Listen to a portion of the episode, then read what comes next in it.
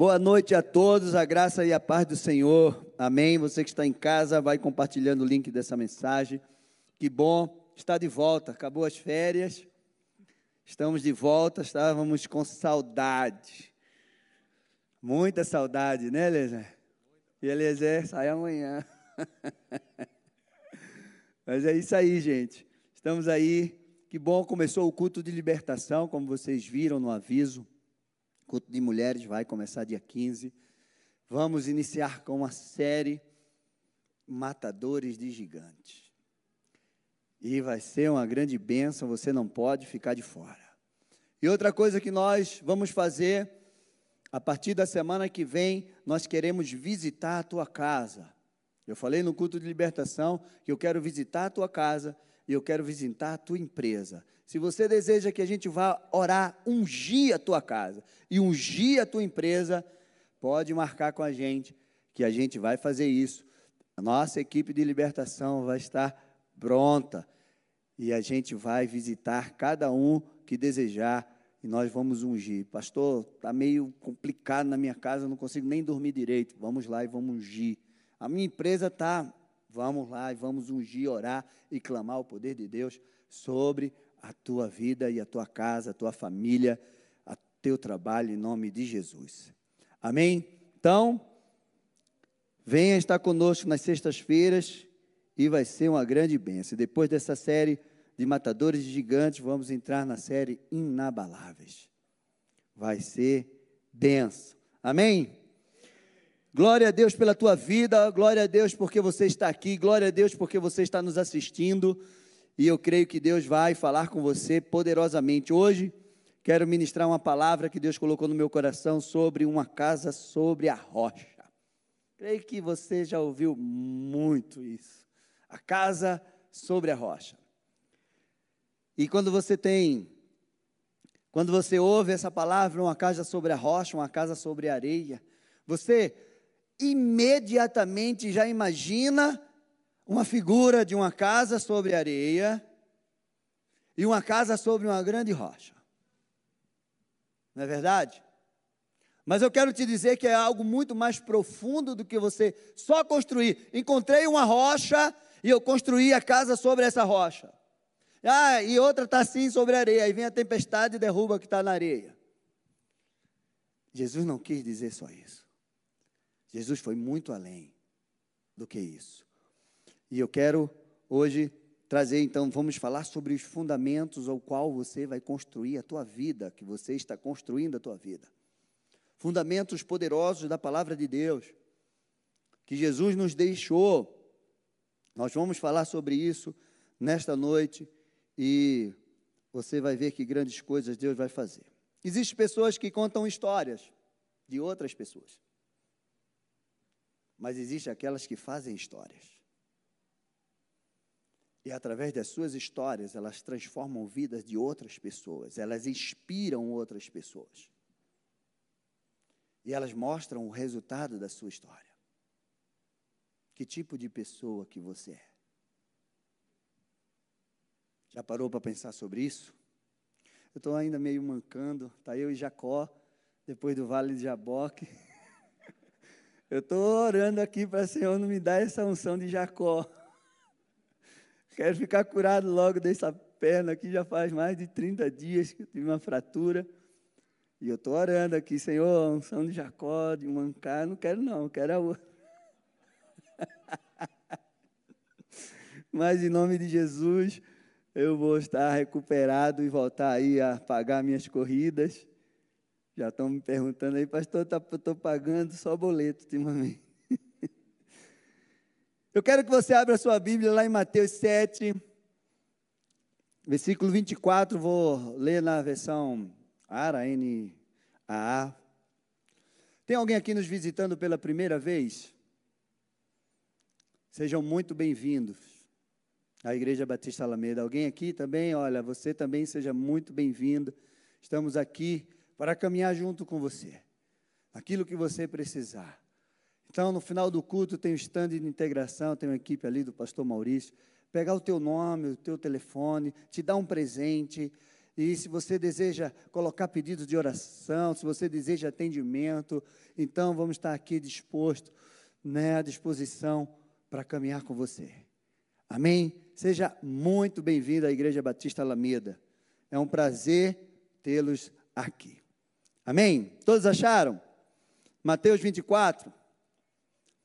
Todo aquele, pois, todo aquele, pois, que ouve essas minhas palavras e as pratica, será comparado a um homem prudente. Tem tradução que diz o homem sábio, que edificou a sua casa sobre uma rocha.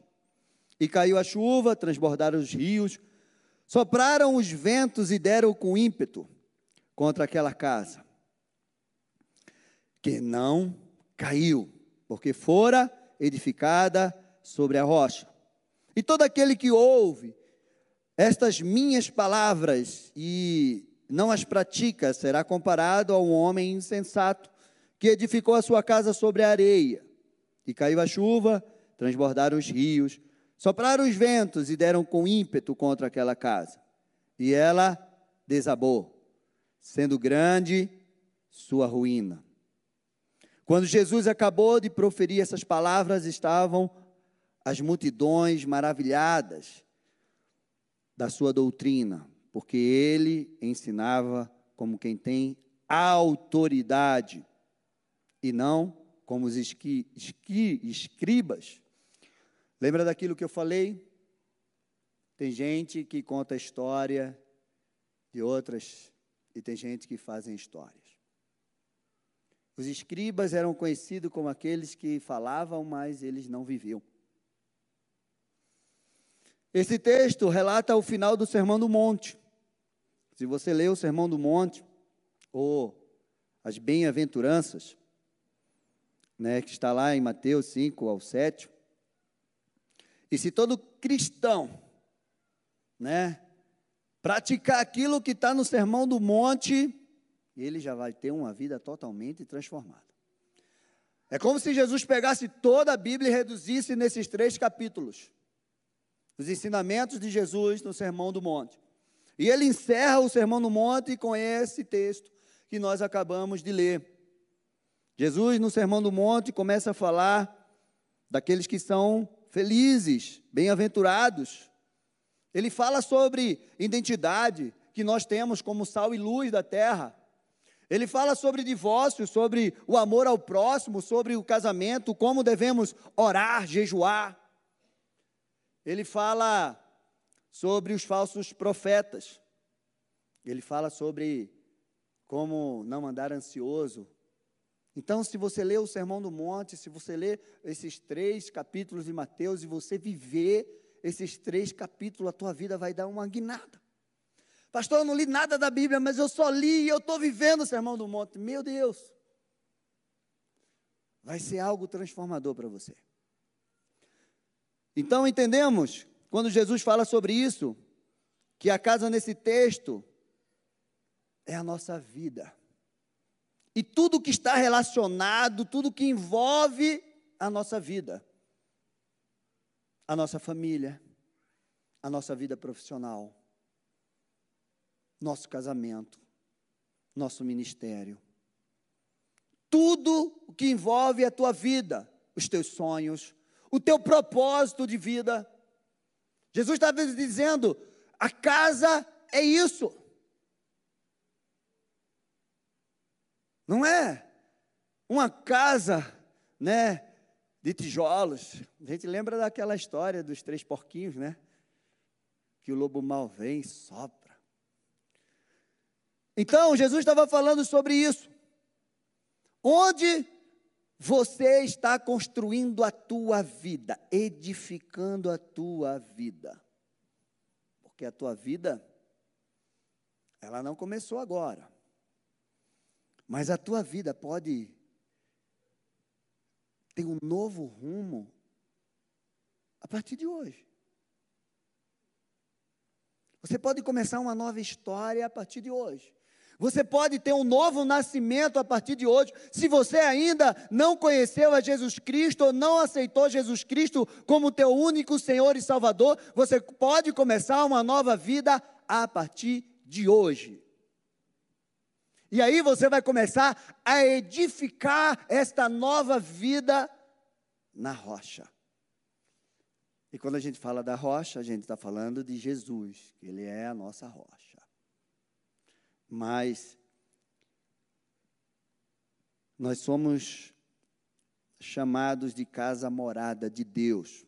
É por isso que Jesus falou que você edifica a tua casa, é a tua vida e tudo que envolve a tua vida.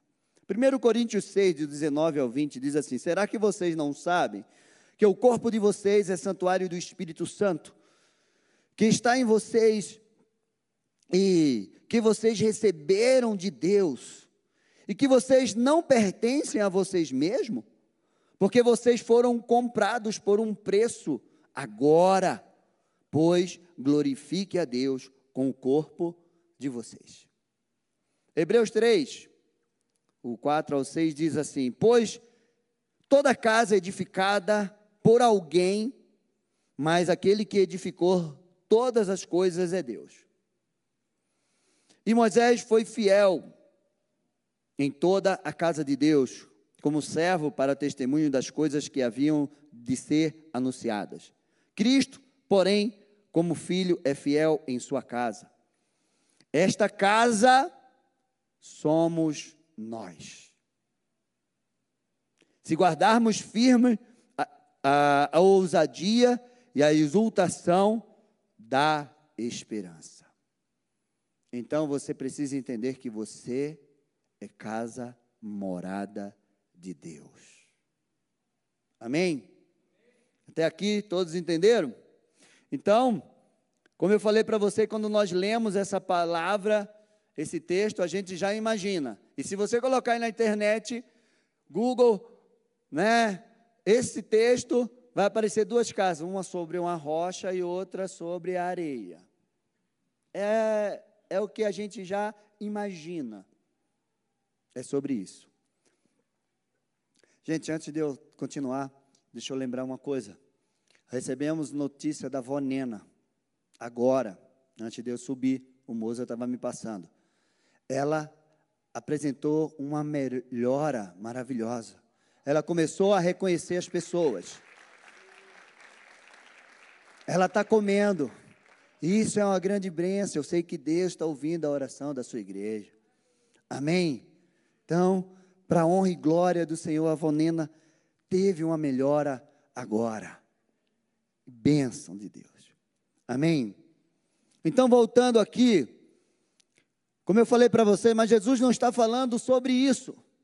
Jesus está indo muito além. Jesus não está falando só de você encontrar uma rocha e construir uma casa sobre essa rocha. Jesus não está falando de você construir a casa sobre areia.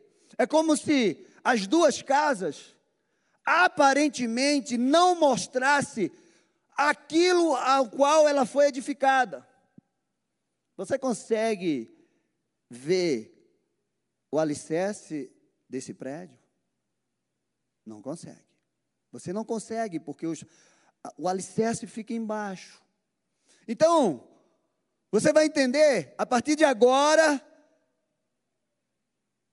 quando você lê o livro de Lucas.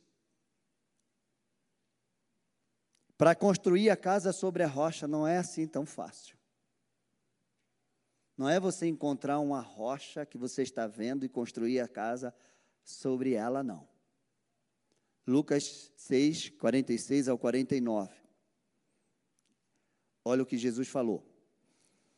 Por que vocês me chamam Senhor, Senhor, se não fazem o que eu mando?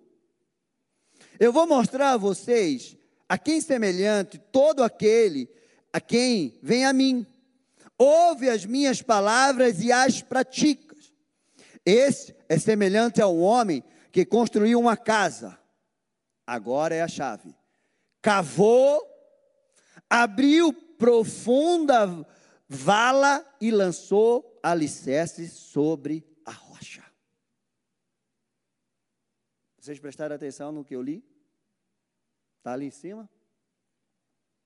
Quando vem a enchente e as águas bateram contra aquela casa, não a puderam abalar, por ter sido bem construída. Mas o que houve e não pratica é semelhante ao homem que construiu a casa sobre a terra sem alicerces. E quando as águas bateram contra ela, logo desabou. E aconteceu que foi grande a ruína daquela casa. E agora eu quero que vocês tenham esse entendimento. Construir uma casa sobre a rocha não é encontrar a rocha e construir a casa em cima. Jesus estava dizendo: para que você construa a casa sobre a rocha, você vai ter que cavar. Você vai ter que encontrar a rocha no lugar profundo. Você vai cavar fundo. E quando você encontrar essa rocha, você vai construir a sua casa nessa rocha que está no fundo. Entenderam? Você não vai encontrar Jesus na superfície. Ezequiel 47 diz que nós andamos com a água aqui, depois com a água aqui, depois com a água aqui, aqui, e Jesus e Deus disse assim: agora você mergulhe, porque é na profundidade que eu quero que você me encontre.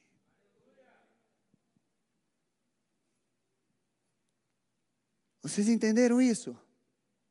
Você está entendendo qual é a diferença de você edificar a casa sobre uma rocha que você encontra na superfície e uma rocha que Jesus está dizendo que você vai ter que cavar para encontrar ela na profundidade?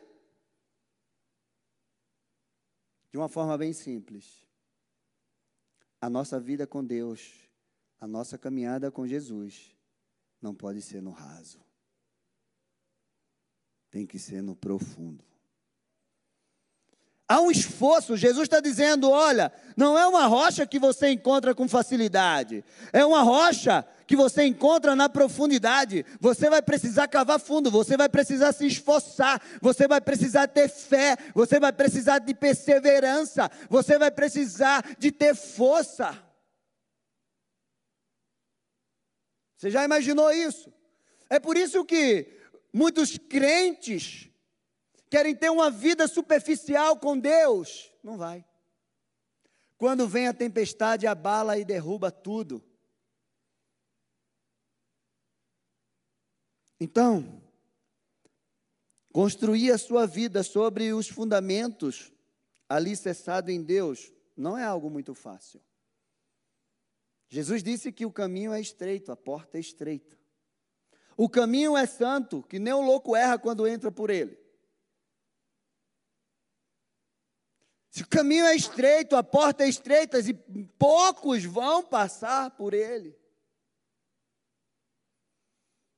Então, construir a tua vida sobre os fundamentos da palavra de Deus vai requerer de você esforço, perseverança, disciplina, força.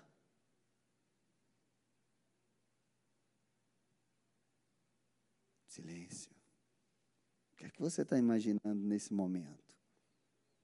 O que é que está passando pela tua cabeça? A palavra de Deus diz que o reino de Deus é conquistado por esforço, por força, e aquele que se esforça se apodera dele. Então, esse é o momento de você refletir e começar a pensar o que eu não consegui viver no ano passado? O que faltou eu fazer? Será se eu precisei orar mais, jejuar, meditar mais na palavra de Deus, ouvir mais? O que faltou? Por que eu não consegui viver? Por que eu não consegui romper? Por que eu não consegui ir além? O que eu precisava, que eu precisava fazer que eu não fiz?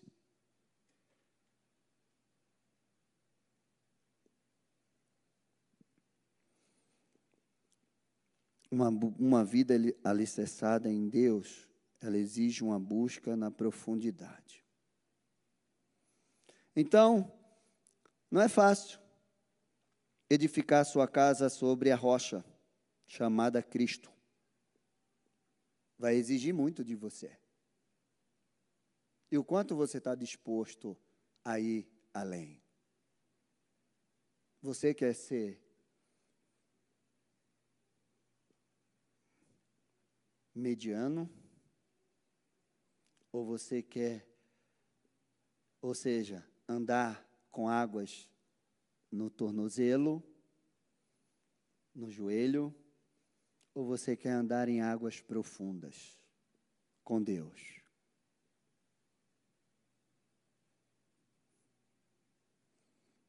Vocês estão aqui? Então dá um glória a Deus aí para eu ver que vocês estão vendo. O quanto você tem se esforçado, se dedicado, se consagrado, se comprometido. Essas marcas elas vão precisar estar com você, porque essas marcas é que vão diferenciar aquele que edifica. O teu comprometimento é que te vai fazer aquele que pratica. Jesus disse: "Não é só ouvir as minhas palavras, é colocar em prática". E aí, você vai ser diferenciado do prudente para o negligente. Do prudente do sábio para o insensato.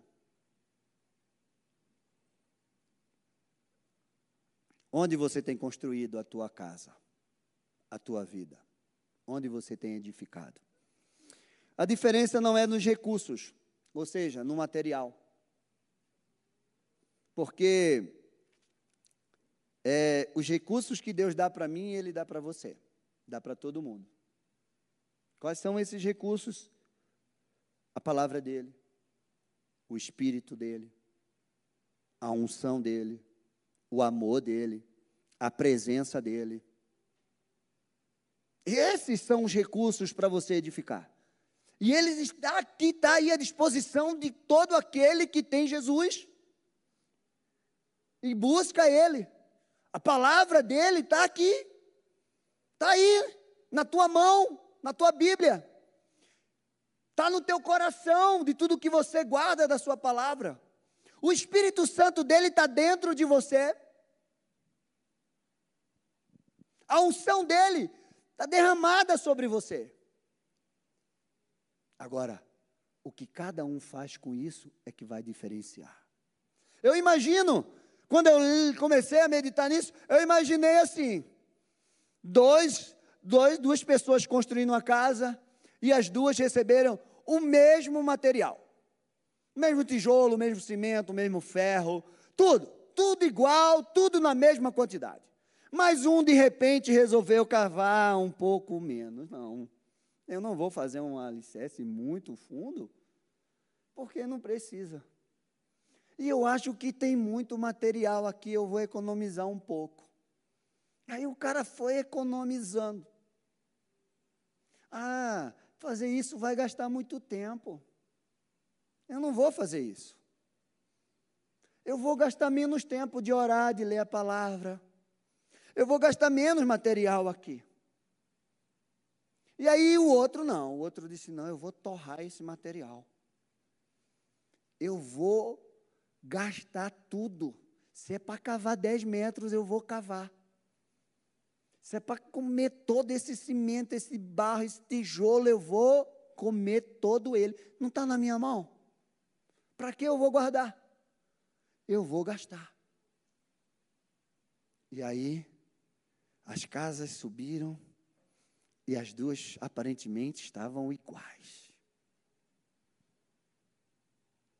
Mas uma foi feita de um meia boca.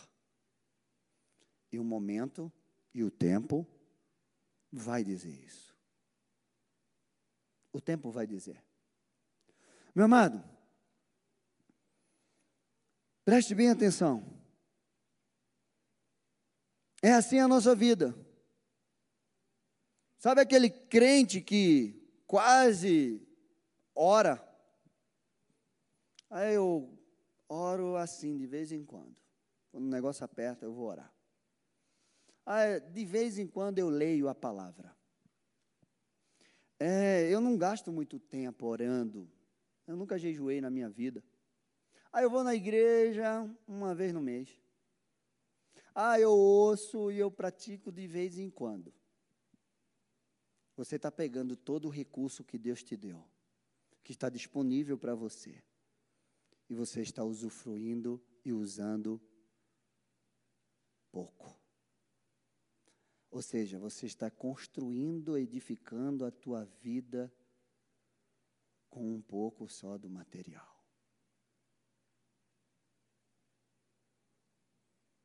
Você começou a entender?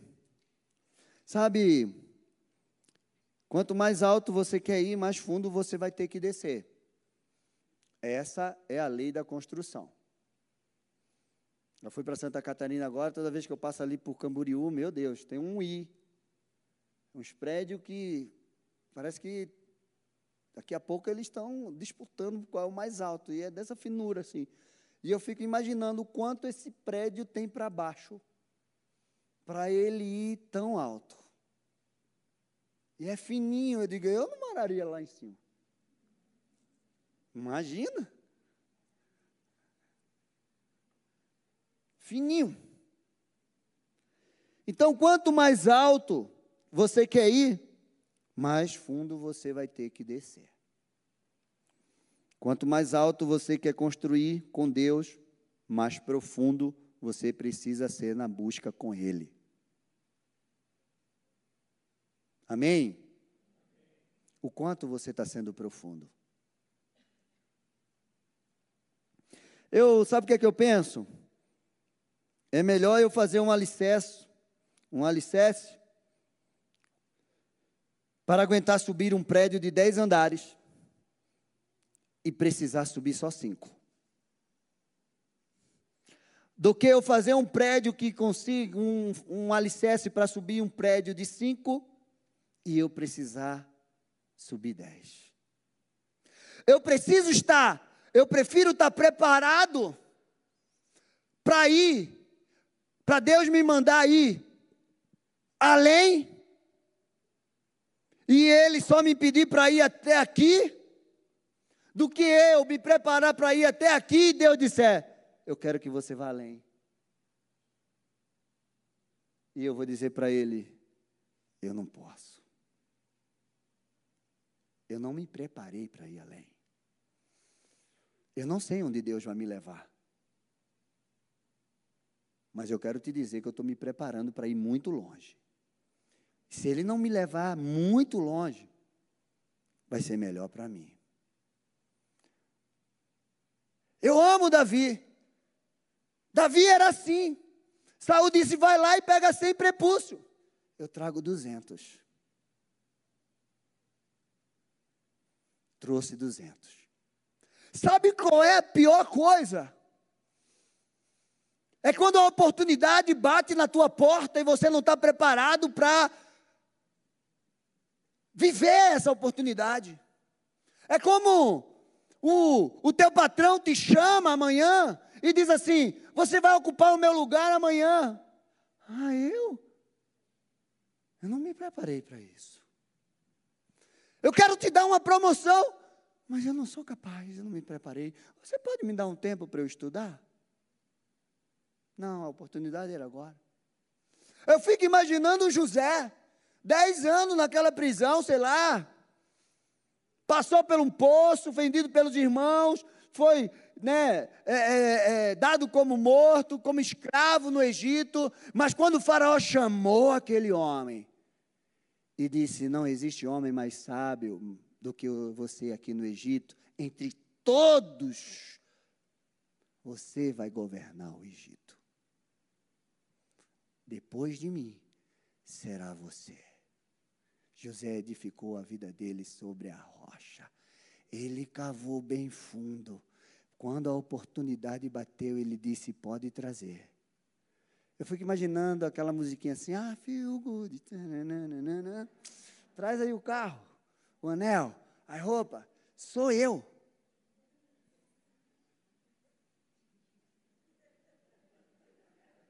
Já imaginou?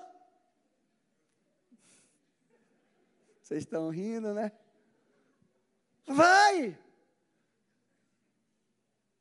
Davi foi levar pão e queijo para seus irmãos e saber o que estava acontecendo. Mas tinha um gigante atormentando aquele povo há 40 dias. Não tinha um do exército, nem o rei estava preparado para derrubar aquele gigante. Mas Davi tinha cavado mais fundo. Davi já tinha derrubado um urso e um leão. E quando o profeta chegou na sua casa e viu aquele piar de boa aparência, de olhos maravilhosos, você vai ser rei. De novo, ah, de rei. Davi não disse, eu rei, nem sou da linhagem do rei. Meu pai e meus irmãos me desprezam, me rejeitam, me lançam lá no campo. Ninguém vê o que é que eu passo lá. Ah, lá eu sofro, porque eu mato urso e leão para tirar as ovelhas da boca deles. Eu chego no final do dia, eu estou fedendo. A ovelha, a bosta de ovelha.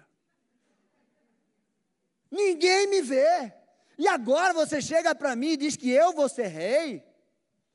Davi não tinha essas crises com ele, não. Já, Davi nasceu para ser rei. E ele estava se preparando para ser rei. E quando ele chegou naquele, naquele campo de batalha, ele olhou para aquele gigante e disse: Esse incircunciso filisteu vai afrontar o exército do Deus vivo? Eu vou matar ele. Ele estava preparado. E ele não pegou uma pedra, ele pegou cinco pedras, lisas, no ribeiro. E se você for ver a história, você vai dizer: ele tinha cinco chances de derrubar Golias. Não. Ele só tinha uma mesmo. Ele sabia que ele não ia errar aquele cabeção. Mas por que ele pegou cinco? Porque Golias tinha quatro irmãos. Davi entrou no campo, Davi olhou. Cinco. Se desceu o outro, eu derrubo. Se desceu o outro, eu derrubo. Se desceu o outro, eu derrubo. Se desceu o outro. Você está entendendo o que é que você fazer uma construção para subir o máximo que você puder e não precisar do que você fazer uma, um fundamento na tua vida e precisar e não conseguir? É isso que eu estou tentando te dizer. Você está preparado para ir aonde? Qual é o alicerce da tua vida? Você encontrou uma pedra na superfície e você construiu a tua casa sobre ela? Você nem sabe qual é a profundidade dessa pedra. Ou você tem construído a tua vida com Deus porque você tem cavado e você encontrou uma pedra lá no fundo. E aí você levantou um prédio. E diz assim: Eu vou levantar aqui 10 andares, mas se precisar levantar 20, eu tenho estrutura para isso. A gente tem aqui alguns atletas que correm com bicicleta. Estão me convidando, mas eu digo, não dá para tu não, porque se eu entrar na bicicleta eu vou arrebentar. Né? Renatinho fica só me secando, porque ele me convida para ser ciclista. O Bruno está ali, ó, atleta profissional, Roberto. E eu perguntei para ele assim: a corrida que você corre, as competições é de quantos quilômetros? Tem o Vitinho também, está aqui, ó. Ele agora é Robocop. Quantos quilômetros? Ah, 60, 80, 100. Quanto você treina? Aí eu pedalo 150, 160. Imaginou? Meu amado, a tua caminhada com Deus tem que ser assim. Então, você tem tudo o que você precisa para construir a sua vida sobre a rocha.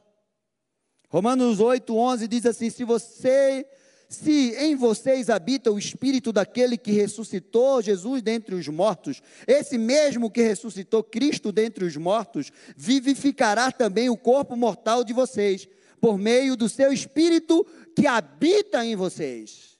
O espírito que estava sobre Jesus, que ressuscitou Jesus dentre os mortos, é o mesmo espírito que está dentro de mim e de você. Aquilo que Jesus fez, nós podemos fazer mas está tudo morto aqui dentro. Eu não sei o que é que está morto dentro de você, mas eu quero te dizer que esse espírito que está dentro de você pode ressuscitar qualquer coisa que está morta dentro de você. Ah, está morta a minha força, esse espírito ressuscita. Está morto os meus sonhos, esse espírito ressuscita. Está morto, tá morto a minha esperança, esse espírito ressuscita. Eu não sei o que é que está morto dentro de você, mas eu quero te dizer que esse espírito que está em você ressuscita qualquer coisa que está morta dentro de você.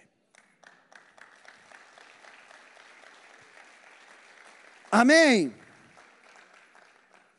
Pastor, estou sem coragem. Eu estou triste, eu não tenho esperança. Eu nem tenho amor mais no meu coração. Esse Espírito ressuscita tudo que morreu dentro de você. Amém. Jesus falou algo tremendo nesse texto que eu captei. E preste bem atenção. O resultado de construir a sua vida sobre a rocha, ela será mostrada no dia da adversidade. Ela será mostrada no dia das tempestades, das lutas, do dia mau. Meu amado, quando as pessoas passam na frente da nossa casa, elas não sabem que lá dentro tem um crente se elas não conhecem a gente. Quando você sai na rua, se você não tiver de paletó e gravata com a Bíblia na mão, ninguém vai dizer que tu é crente. Se você não se expressar de alguma forma que dê para a pessoa perceber. Mas o que Jesus está dizendo aqui, que a diferença será mostrada no dia da adversidade. As pessoas olham para a gente no dia ruim, no dia que o negócio aperta, no dia que está tudo pegando fogo, no dia que está enchendo tudo de água. Porque a chuva que cai no nosso telhado é a mesma chuva que cai no telhado do ímpio. A gente passa por luta, o ímpio também passa. A gente passa por enfermidade, o ímpio também passa. A gente passou por, pela pandemia, está passando pela pandemia, o ímpio também passa. A gente passa por dificuldade financeira, desemprego, o ímpio também passa.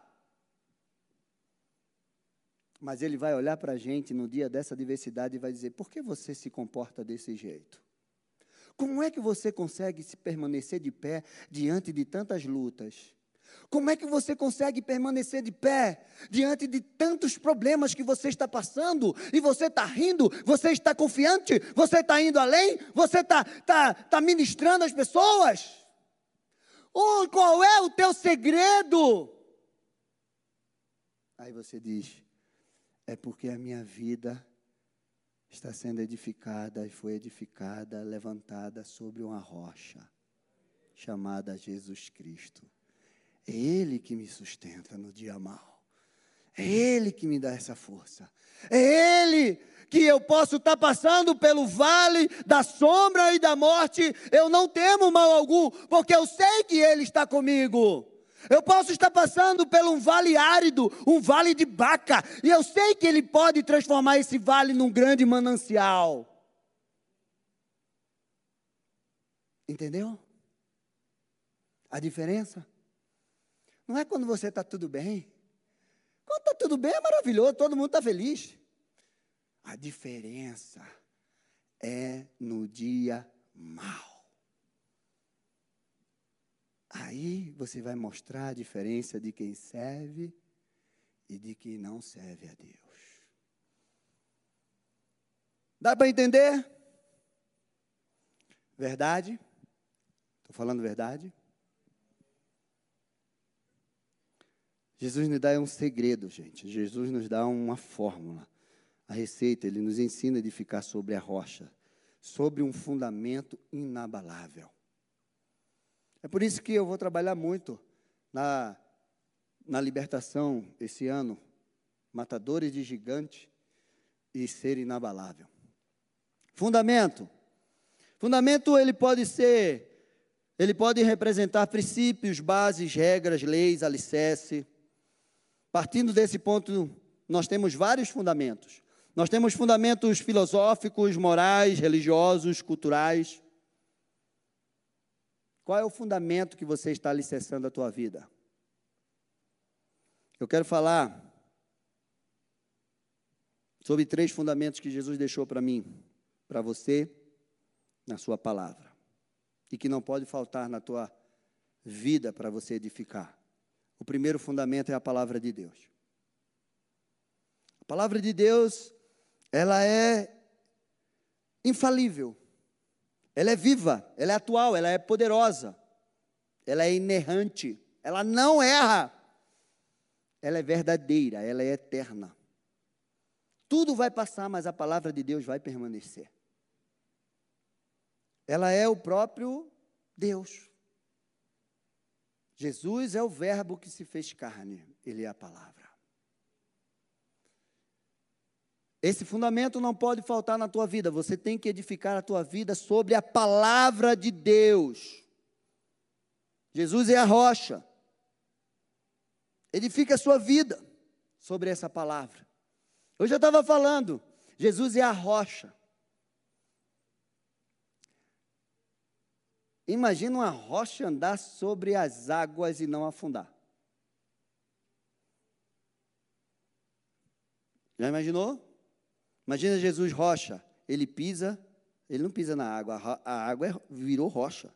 Rocha, rocha, rocha, rocha.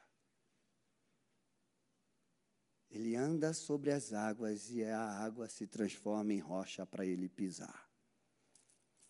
Esse é o ano que nós vamos viver pela fé. Foi a palavra que fez os mundos serem criados. Tudo foi criado pelo poder da palavra. Ela traz à existência aquilo que não existe. Foi através da palavra que os discípulos tiveram uma pesca, uma só não, duas, três, maravilhosa. Sobre a tua palavra, eu já pesquei a noite toda, mas sobre a tua palavra eu vou fazer isso. Olha, tem coisa na tua vida que está dando errado e que você não consegue consertar. Você faz tudo e de repente não dá certo. Anos você está vivendo nisso. Ouve a palavra de Deus. E faz o que ele te disser. E vai dar certo. De repente ele te diz: não vá por aqui, faça isso aqui. Não, não lance a rede aí. Lance aqui do lado direito. E eles pegaram tanto peixe, tantos peixes que nem conseguiram arrastar direito. Busque a palavra, vá na direção da palavra. É a palavra de Deus, não é a palavra de homens, é a de Deus. Não é as notícias que saem lá fora. A Bíblia é tão atual que ela é mais atual do que o jornal que vai sair amanhã. Você acredita nisso? Essa palavra nunca volta vazia. Ela se cumpre naquilo que ela foi enviada, que sai da boca de Deus para a tua vida. Isaías 60, 55. Ela não volta vazia. Segundo fundamento que eu quero deixar para você é a fé. A palavra de Deus em Hebreus diz que a fé é o firme fundamento. Ele é o nosso combustível. Anda muito alinhado com a oração. Nós podemos e temos que andar por fé e não por vista. A fé traz à existência aquilo que não existe. Sem fé é impossível você agradar a Deus. Pela fé nós nós acreditamos que tudo foi feito por Deus. Pela fé nós cremos que Deus existe, mesmo que nós não estamos vendo ele, nós cremos que ele existe e por isso que você está aqui hoje. Então, a fé não pode faltar no fundamento, no alicerce da construção da tua vida. Sem fé você não vai muito longe.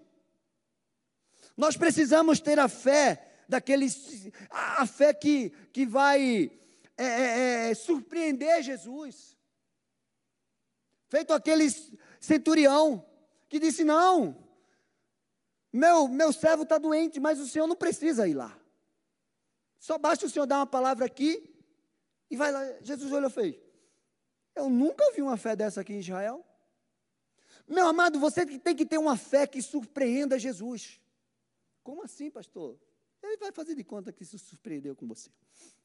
Não, ele vai dizer: Meu, olha que coisa maravilhosa. Você tem que ter uma fé como aquela mulher cananeia. Eu ministrei sexta-feira, agora. Jesus disse: Grande é a tua fé. Sabe o que aquela mulher entendeu? Ela disse assim: atrás de Jesus, a mulher, a filha dela endemoniada, terrivelmente endemoniada em casa, aquela mulher atrás de Jesus. Jesus, Jesus me ajuda. E os discípulos estavam gritando: Eu não vou parar para ouvir essa mulher. Não, não vou. Eu vim para os, os de Israel, os filhos. Eu não vou dar. Ela era Ciro, Finícia, Cananeia. O povo não dava muito bem com os judeus. Vou deixar ela de lado. E a mulher: Não, eu quero. E Jesus disse: Olha, você acha que eu vou tirar o pão dos filhos para dar para os cachorrinhos? Aquela mulher disse assim: Os cachorrinhos comem das migalhas que caem da mesa do seu dono. A fé daquela mulher entendeu uma coisa poderosa. Sabe o que, é que ela entendeu? Quem estava aqui sexta-feira vai saber. Que eu falei. Ela entendeu que uma migalha do reino de Deus vale mais do que um banquete do inferno. Uma migalha. Mas Deus é Deus de migalha? Não. Uma, uma porção mínima. Tá bom? Se você tiver a porção mínima do reino de Deus, ela vai valer muito mais do que um banquete que o inferno e o mundo está te oferecendo. Quando Jesus olhou, a fé dessa mulher, ela só quer uma migalha. O demônio, quando viu isso, correu, foi embora. Disse: Pode ir, tua filha já está liberta. Quando ela chegou em casa, a filha estava lá. I feel good, não, né, gente? Vamos voltar. Você tem que ter a fé dela. Você tem que ter a fé daqueles quatro amigos do paralítico que Jesus olhou a fé deles em descer aqueles homens né, do, do, do telhado assim numa maca. E Jesus olhou a fé deles e disse: Eu perdoo os teus pecados, eu curo a tua enfermidade. Levanta e anda. Você vai ter que ter fé, porque esse é o ano de nós rompermos em fé. Amém. Você vai ter que ter fé. Que as pessoas vão ser curadas pela tua fé. Você vai orar por uma pessoa e ela vai dizer assim: Eu não creio, mas você vai dizer: Eu creio, e pela minha fé seja curada. Eu não creio que Deus vai libertar. Aí você diz: Eu creio, pela minha fé seja liberto. Eu não creio que Deus vai abrir essa porta. Mas você vai dizer: Eu creio, e pela minha fé essa porta vai se abrir. Eu não creio restauração na minha família, mas eu creio, pela minha fé, sua família será restaurada. Jesus olhou a fé daqueles homens e, pela fé deles, curou o paralítico. Muitas coisas vai acontecer se você tiver fé na vida de outras pessoas esse ano, em nome de Jesus. E, em último lugar, a sabedoria. É o fundamento que não pode faltar na construção, porque Jesus disse: aquele que ouve e não pratica, ele não é sábio. E a sabedoria, ela criou o mundo. A sabedoria mora com Deus. Ela é, vale mais do que o ouro e a prata. Ser sábio é você ouvir a palavra de Deus e você praticar a palavra. Ela edifica a tua casa. Ela te leva a, a ir além. Ela te leva a ser mais prudente. A sabedoria te faz próspero, te dá vida longa. Essa sabedoria que vem de Deus não é a sabedoria do mundo, mas a sabedoria do alto, que te dá a mente de Cristo. É essa sabedoria que você vai buscar. Ela te livra do mal, ela te coloca em lugares de honra. Está tudo na Bíblia. Ela te coloca em lugares de governo. A sabedoria de Deus não pode faltar na tua vida, porque o temor ao Senhor é o princípio dessa sabedoria. Amém? Jesus Cristo é a rocha da nossa salvação, é a pedra angular. Se você edificar a tua vida fora dele, você vai ser destruído. Você viu como é que os versículos, que os textos terminaram? E grande foi a ruína daquelas casas que não foram edificadas sobre a rocha. E para encerrar, eu quero ler dois versículos. Os levitas já podem vir. Um está em 1 Coríntios 3, Diz assim: segundo a graça de Deus, 3,10. Segundo a graça de Deus que me foi dada, lancei o fundamento como sábio construtor. E outro edifica sobre ele. Porém, cada um veja como edifica.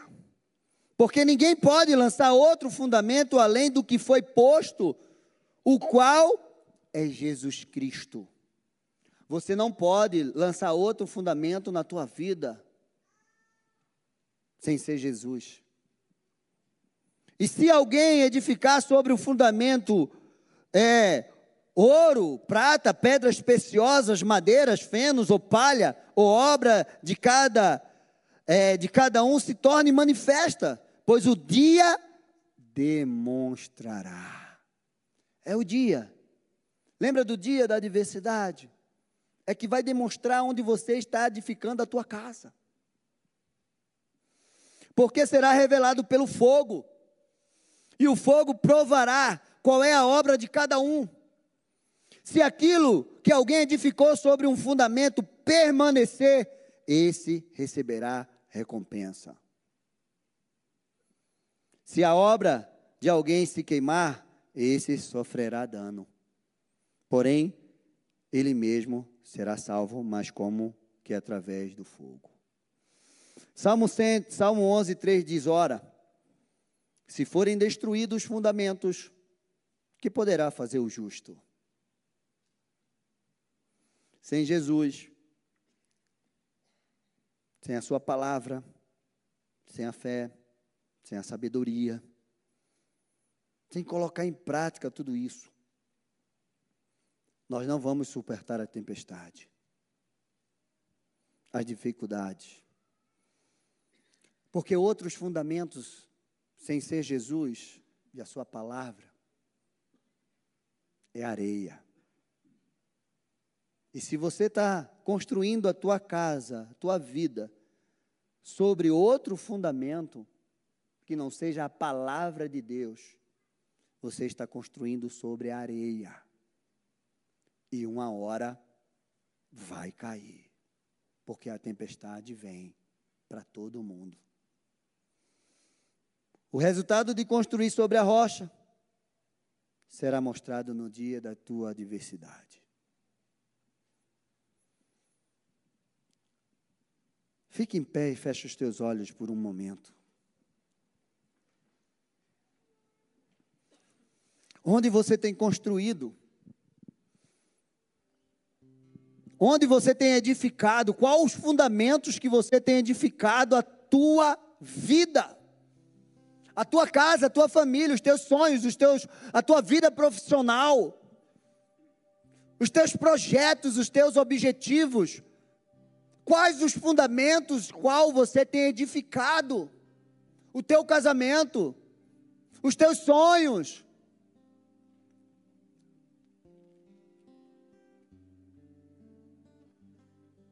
Esse é o momento de você refletir por alguns segundos. E você começar a orar e dizer: Senhor, realmente eu não tenho edificado, eu não tenho edificado com profundidade, eu tenho andado no raso contigo, eu não tenho mergulhado em águas profundas, eu tenho construído a minha vida e tudo que envolve a minha vida na superfície, Senhor. É por isso que eu não estou aguentando as tempestades que estão vindo contra mim. Eu não estou aguentando, eu não estou aguentando, eu não estou suportando. E aí eu me sinto tão fraco. É porque você está sem alicerce. O teu alicerce está muito raso. Então eu quero convidar você que de repente está aqui passando por algumas situações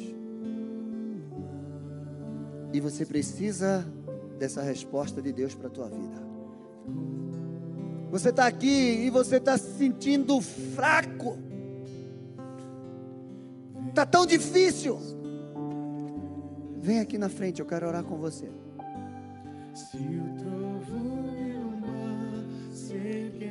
O primeiro passo é esse. Você sair do teu lugar e vir. Pastor, a minha vida não está tão ruim, está mais ou menos. Mas eu queria estar pronto para ir além. Eu quero estar pronto para ir além. Essa é a oportunidade de você também vir aqui na frente. Você não sabe aonde Deus vai te levar, mas você precisa estar preparado para ir além. Porque se amanhã você sair para matar um gigante, vai poder vir cinco gigantes e você vai estar preparado para matar esses cinco gigantes. Pode se chegar aqui mais na frente, aqui ó, pertinho.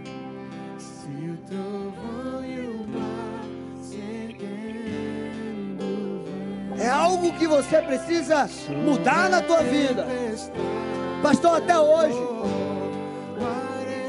eu não construí com tanta profundidade, mas a partir de hoje eu quero começar a construir. Eu quero cavar mais fundo, porque eu quero encontrar a rocha que está lá embaixo. Esse é o momento, vem aqui na frente. E você que está em casa, Compartilha aí no chat. Eu quero, eu vou. Algo novo vai acontecer na minha vida. Eu não vou viver esse ano como foi o ano passado. As lutas que eu enfrentei não suportei. Esse ano eu vou estar pronto. E vai vir os ventos, as tempestades. Mas eles não vão derrubar a minha vida. Em nome de Jesus. Vou orar por você. Vou pedir para Meg orar por você.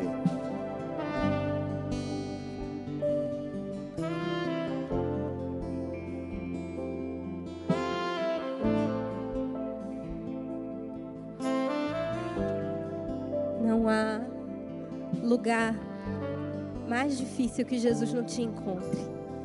Não há lugar mais desesperador aonde ele não esteja contigo. Ele é o Emanuel, ele é aquele que não nos deixa. Ele é aquele que não nos abandona nos dias difíceis, nos dias maus. A palavra de Deus diz em Malaquias que no dia da nossa adversidade há um memorial. Há um memorial que fala sobre você. Há um memorial que diz: "Olha, ele é meu. Ela é minha. O mal não toca, porque ele tem, ele tem um memorial diante de mim." Senhor, nós queremos te louvar, Jesus, e clamar pela tua igreja e por cada um dos teus filhos que nos assistem aqui. Espírito Santo de Deus, leva-nos além, leva-nos a águas profundas contigo. Tira o medo de mergulhar, Senhor. Tira o medo de confiar. Tira o medo, Senhor, de ter fé e aquilo não acontecer. Tira o medo, Pai tira a covardia. Enche a tua igreja de coragem, de força, porque tu és aquele que está conosco em todo o tempo. Tu não nos deixa, não nos abandona. O Senhor é aquele que levantou a avó Nena nessa noite lá naquele hospital. O Senhor pode, o Senhor quer fazer. Leva-nos além, Senhor. Ah, Senhor, porque tu és o profundo e o escondido. Não há nada que passe, Senhor, despercebido aos teus olhos. Toma os corações aqui agora, Deus. Tira o desespero, tira a ansiedade, tira o medo, Espírito Santo, e enche a tua igreja de coragem. Ó Deus, uma igreja que edifica, uma igreja que fala contigo em mistérios e é edificada por ti a cada dia, Pai. Em nome de Jesus, nos ensina a falar contigo, nos ensine a ouvir a tua voz, Santo Espírito. Tira-nos do raso, tira-nos da superficialidade. Deus, não queremos viver essa vida superficial. Não queremos, Senhor, nos ensine. O Senhor pode, o Senhor quer. Espírito de Deus, enxuga as lágrimas aqui.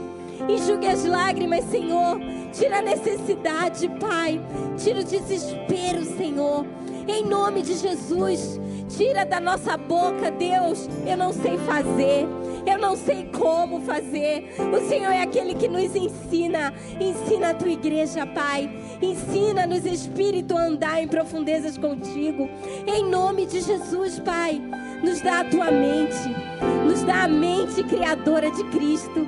Ah, Deus, nos dá a mente, Deus, que suporta as adversidades. Ah, Senhor, nos dá a tua mente, Pai. Em nome de Jesus, Espírito Santo, repreende o mal, repreende as enfermidades aqui. Em nome de Jesus, as necessidades. Senhor, vai nesse lugar de casa destruída. Vai nesse lugar, Senhor, e sopra um vento de ressurreição sobre um vento de ressurreição, sobre tudo que está morto, sobre tudo que se foi. Traz de volta, Santo Espírito. Traz de volta, Deus, a alegria. Traz de volta a alegria que não é ausência de tristezas, não é, Senhor, ausência de dificuldades, mas a alegria do Senhor é a força sobrenatural. Derrama essa força sobre a tua igreja, Deus, em nome de Jesus. E eu profetizo casas edificadas sobre a rocha, casas inabaláveis de um reino inabalável. Em nome de Jesus, Deus, um novo tempo. Eu profetizo que você vai se surpreender com você mesmo, com os pensamentos que você vai ter. No meio da dificuldade, vai vir uma ideia. Você ouça o que eu estou te dizendo, vai vir uma ideia. E você vai saber que é Jesus vai vir uma ideia, vai vir uma saída, vai vir uma resposta. Você não será envergonhado, em nome de Jesus, porque o Senhor é aquele que te levanta. Levanta as tuas mãos aos céus e diz: Senhor, eu recebo todas as ferramentas, eu recebo a sabedoria. Eu recebo a tua palavra. Eu recebo a força sobrenatural para não desistir. Eu não serei um filho negligente. Não, eu construirei a minha casa sobre ti, Senhor. Em nome de Jesus. Aleluia. Amém. Amém. Aplauda ao Senhor. Aleluia. Olhe para mim. Vocês receberam uma palavra. Vocês têm o Espírito Santo dentro de vocês. Então vocês têm tudo o que vocês precisam para viver uma transformação, uma restauração na vida de vocês. Pastor, a minha casa foi destruída. Você pode reedificar sua casa sobre a rocha. Você pode reedificar. Satanás vem para roubar, matar e destruir, mas Jesus veio para nos dar vida e vida em abundância. A unção que Davi recebeu foi a mesma unção que Saul recebeu de rei. A diferença estava no vaso. Não estava na unção. A unção foi a mesma. Os dois receberam a unção de rei. Mas Davi agiu diferente. Saul se achava pequeno aos seus olhos. O que você recebeu nessa noite é a mesma coisa que todos receberam, que eu recebi. O que você vai fazer com isso é que vai fazer a diferença na tua vida. Amém? Faz assim. E você que está em casa, receba essa palavra sobre você. Que o Senhor abençoe vocês. Que o Senhor guarde a vida de vocês. Que o Senhor resplandeça o rosto dele sobre vocês. E dê a vocês a paz. E dê a vocês a cura. E dê a vocês a abundância. E dê a vocês a força, a sabedoria, a fé. Tudo o que vocês precisam para viver um novo tempo. Para suportar essa tempestade. Vencer a tempestade. E chegar do outro lado. Porque Ele é Deus sobre a vida de vocês. Vão na paz. Que Deus abençoe para uma semana de vitória em nome de Jesus. E nós amamos vocês. Vão com Deus. Se precisar de alguma coisa, estamos aqui. Você que está em casa, Deus te abençoe. E sexta-feira, culto de libertação.